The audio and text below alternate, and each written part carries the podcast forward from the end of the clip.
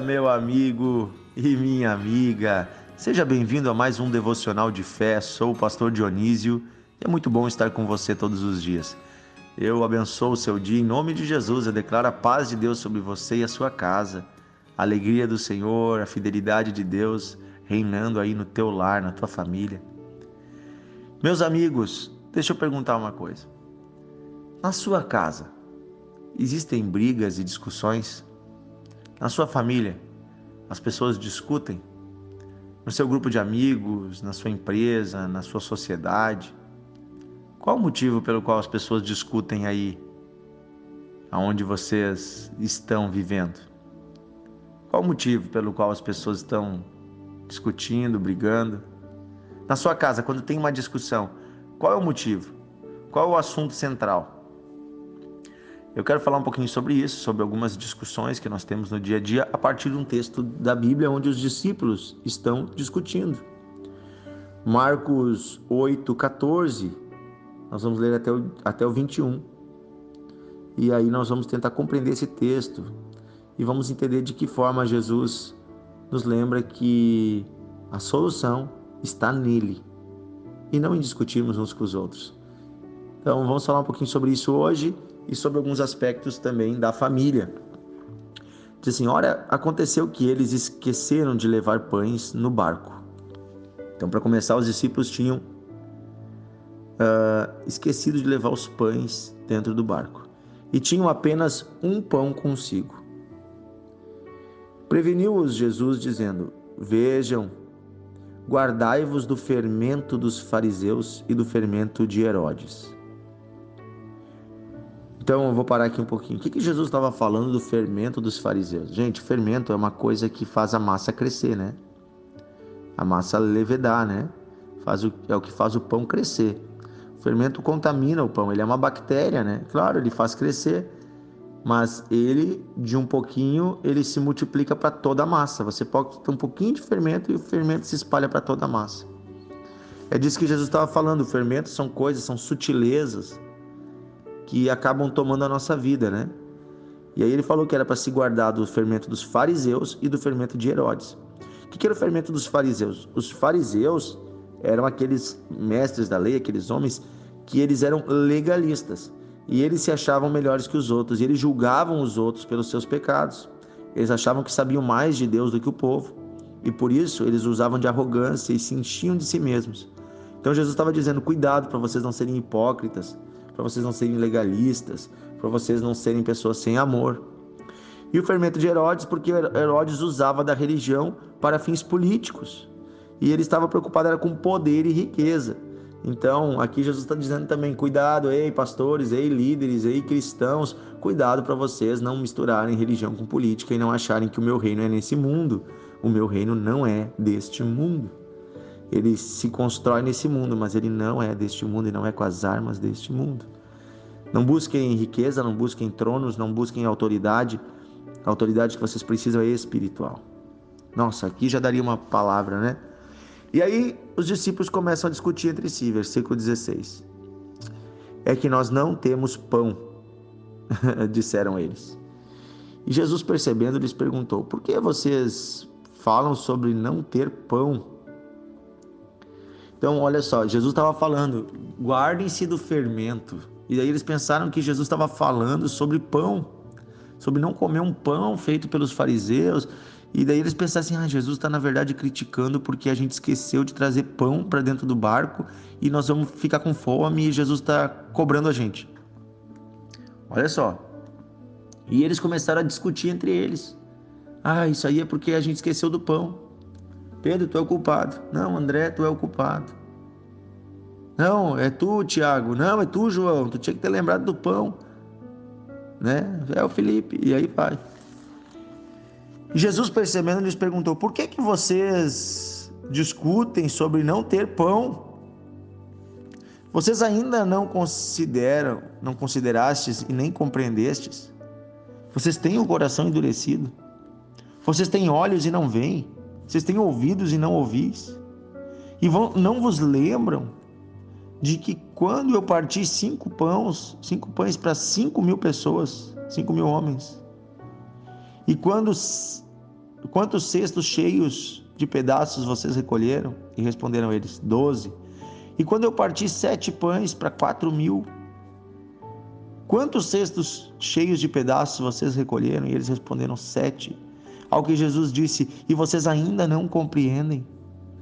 Olha o que Jesus estava dizendo, gente. Vocês estavam ali quando eu multipliquei o pão. Vocês estavam ali quando eu alimentei aquelas multidões e no final ainda sobrou para vocês um monte de cestos.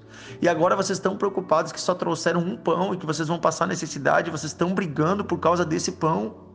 Vocês estão brigando por questões financeiras. Vocês ainda não entenderam quem está com vocês e o que eu posso fazer. Vocês ainda não entenderam, vocês têm o um coração duro. Vocês não lembram, vocês não têm memória. Jesus começa a cobrar eles. Vocês não têm memória, vocês não lembram.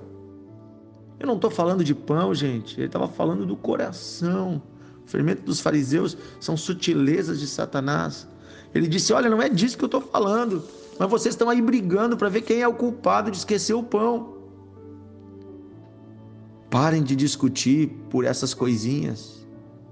Porque eu sou o dono do ouro e da prata.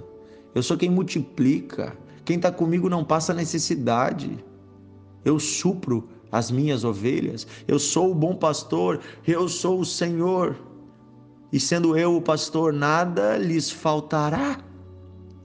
E aqui fica um recado para as famílias. Eu estava lendo esse dia uma reportagem.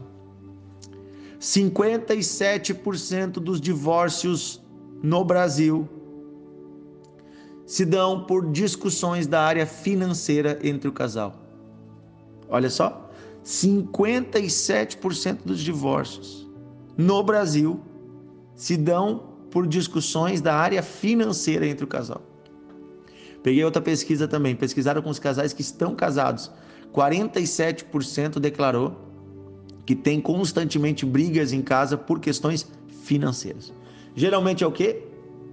Um culpando o outro. Ah, tu gastou demais. Ah, tu ganha de menos tu devia ter feito tal coisa. Ah, tu não devia ter feito esse negócio. Ah, isso, aquilo. Você não tem trabalhado o suficiente. E as pessoas discutem. E às vezes discutem também quando o dinheiro sobra. Um quer fazer uma coisa, o outro quer fazer outra. Gente, não adianta discutir. Vocês não têm memória. Vocês não lembram o que Deus já fez na vida de vocês? Parem de botar culpa um no outro. Parem vocês parecem os discípulos brigando nesse barco por causa de um pão. Vocês não lembram quem está no barco com vocês?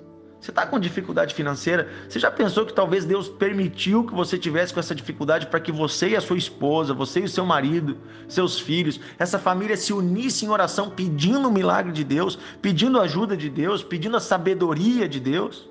Você já pensou que talvez essa situação toda Deus está permitindo para que vocês o busquem e o encontrem? para que talvez mude os referenciais de vocês de onde vem a solução. Porque a solução não vem do banco, a solução não vem do agiota, a solução não vem de pedir dinheiro para alguém, a solução vem de Deus. É Ele que manda o pão no deserto, é Ele que multiplica o pão, é Ele que faz o maná cair do céu. Ele é o Deus Todo-Poderoso. Aprenda a depender de Deus. Você que já é casado, você que né, já é adulto, Pare de ficar dependendo dos seus pais. Sério, tem casais aí que ainda depois de muitos anos já tem filhos, continuam indo lá pedir coisa para os seus pais. Gente, estava na hora de você abençoar os seus pais. Enquanto você tiver eles ali como uma muleta, você vai buscar a ajuda deles. Deus quer que você busque a ajuda de Deus, porque a vontade de Deus é abençoar você, para que você abençoe seus pais. Você que já é adulto, gente, você tem que ter autonomia, você tem que ter uh, segurança financeira e você tem que ajudar os seus pais. Não é os seus pais que têm que ajudar você. Claro, eu não estou falando de um, uma emergência pontual, uma situação e até uma questão de humildade aceitar ajuda. Mas agora estou falando de uma coisa recorrente, alguém que fica dependendo sempre. Para com isso. Como é que Deus vai fazer um milagre se você sempre corre lá para a barra da saia da sua mãe ou do seu pai? Como é que Deus vai fazer um milagre, vai abençoar você, vai abrir uma porta? Se você não busca em Deus, você busca em homens. É, falando aqui com alguém específico, eu não sei com quem é, mas talvez Deus está te sacoalhando hoje, chacoalhando hoje.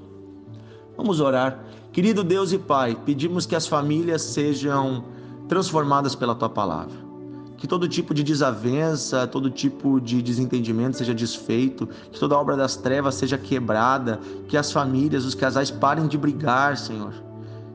Parem de se desentender entre filhos, entre irmãos, entre pais e filhos. Pare de haver desavenças por questões financeiras, por heranças, por comissões, por mesada, por salário, por qualquer coisa. Senhor, eu peço que as famílias Venha confiar em Ti, Senhor, e colocar diante de Ti as suas necessidades. E venha lembrar de como o Senhor já o supriu muitas vezes.